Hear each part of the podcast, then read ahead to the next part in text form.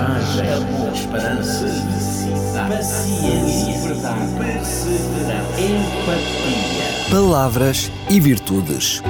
Um programa onde a origem e o sentido das palavras abraçam as virtudes que inspiram a vida.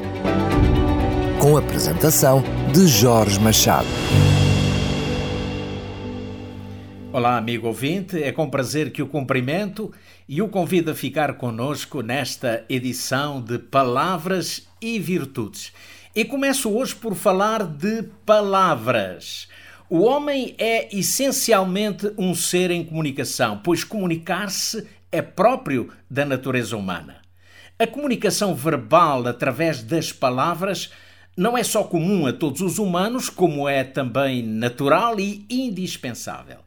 Falar está ao alcance de todos, ou quase todos, mas saber falar é um exercício contínuo e exige, entre várias coisas, propósito, conhecimento e disponibilidade.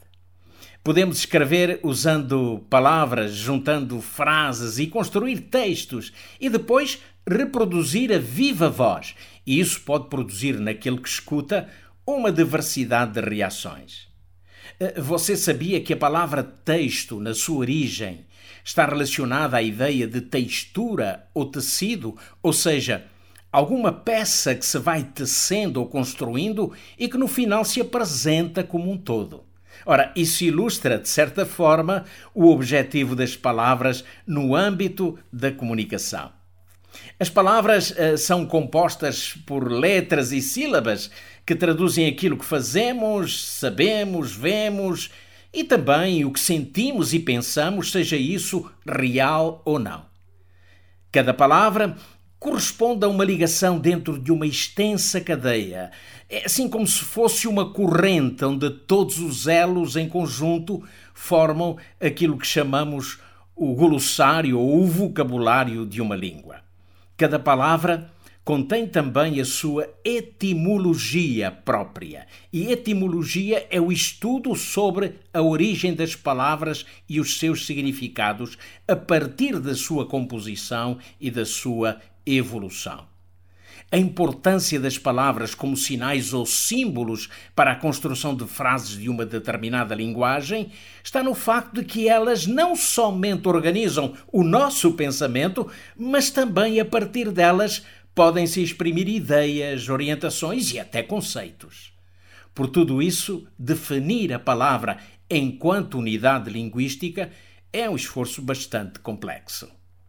A linguagem desenvolve-se através do tempo e criam-se novas palavras pela força das circunstâncias e devido às necessidades dos falantes, ou então simplesmente por transformações que vão surgindo com o tempo no mundo e nas diferentes sociedades. Mas, mas é possível refletir sobre o que é palavra?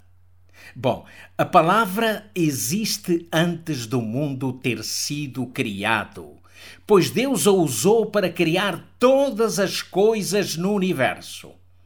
O texto bíblico de Gênesis, no capítulo 1, quando trata do assunto da criação do mundo, diz-nos que Deus falou, Deus ordenou, e por várias vezes no relato da obra da criação, a Bíblia afirma: E disse Deus.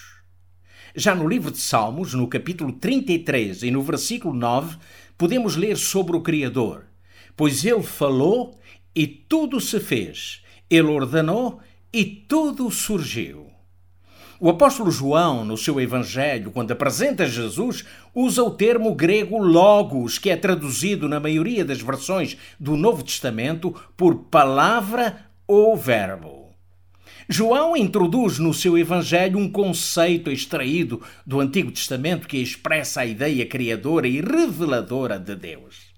Textualmente lemos no primeiro capítulo do Evangelho de João: No princípio era a palavra e a palavra estava com Deus, e a palavra era Deus.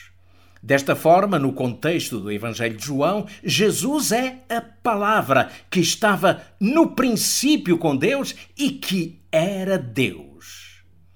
Não sabemos como era a linguagem que Deus usou no princípio, nem a que usou para falar com Adão e Eva quando os criou. Mas o que sabemos é que houve sempre comunicação ou troca de palavras entre ambos. A Bíblia diz que Deus vinha todos os dias ao encontro do homem para falar com ele. Podemos imaginar, ou não, como seria essa comunicação. Mas, mesmo sem sabermos muito a esse respeito, o facto é que era uma comunicação que certamente se traduzia numa comunhão perfeita.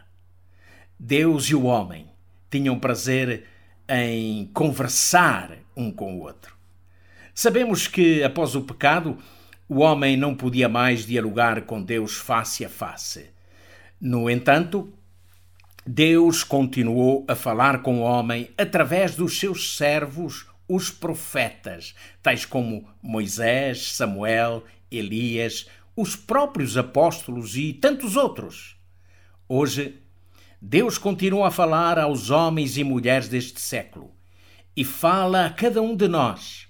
Fala-nos através da Sua palavra escrita, a Sagrada Bíblia, que, segundo a própria Escritura, não foi produzida por vontade de homem algum. Mas podemos realmente hoje falar com Deus? Sim, estimado ouvinte eu e você podemos falar com Deus. A oração é o canal que Cristo abriu para nos comunicarmos com Deus o Pai. Pois, como diz o profeta Isaías, o seu ouvido não está surdo para que não nos ouça. Você já alguma vez falou com Deus? Ah, uma das melhores definições sobre oração encontrei num pequeno livro chamado Caminho a Cristo. A autora diz o seguinte: a oração é o abrir do coração a Deus como um amigo. Não que isso seja necessário para que Deus saiba quem somos, mas para nos habilitar a recebê-lo.